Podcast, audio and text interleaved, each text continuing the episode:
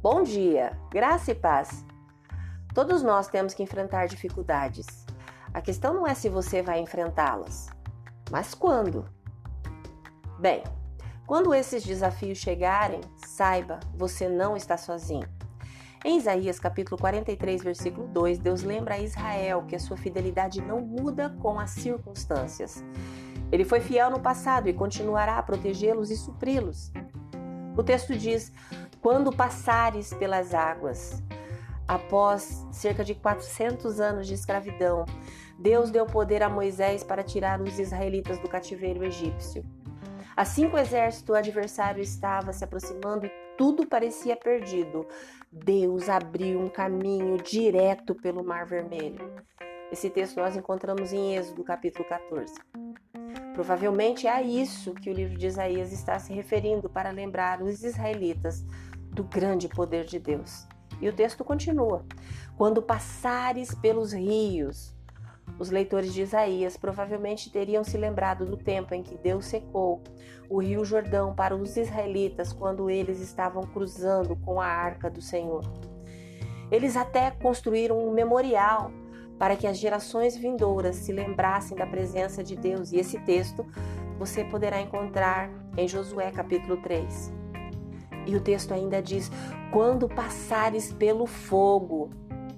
No livro de Daniel, três homens, Sadraque, Mesaque e Abednego, foram lançados na fornalha ardente depois de se recusarem a obedecer ao decreto do rei de se curvar a um ídolo em vez de a Deus.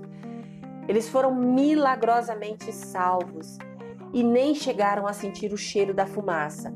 E essa história nós poderemos encontrar em Daniel capítulo 3. Embora provavelmente esse evento ainda não tivesse acontecido quando Isaías estava escrevendo, as palavras de Deus foram confirmadas, independentemente da circunstância.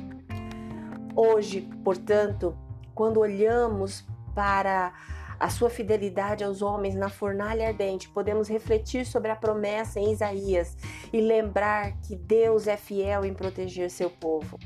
Recordar a fidelidade de Deus no passado nos ajuda a confiar nele no futuro. Mesmo quando confrontado com os piores cenários, Deus não se surpreende. Ele já estava lá antes de você. Não importa o que aconteça, as provações, as dificuldades, elas não terão a palavra final. Deus ainda é poderoso, ainda está provendo, ainda está protegendo você. E nada pode se opor ao nosso Deus.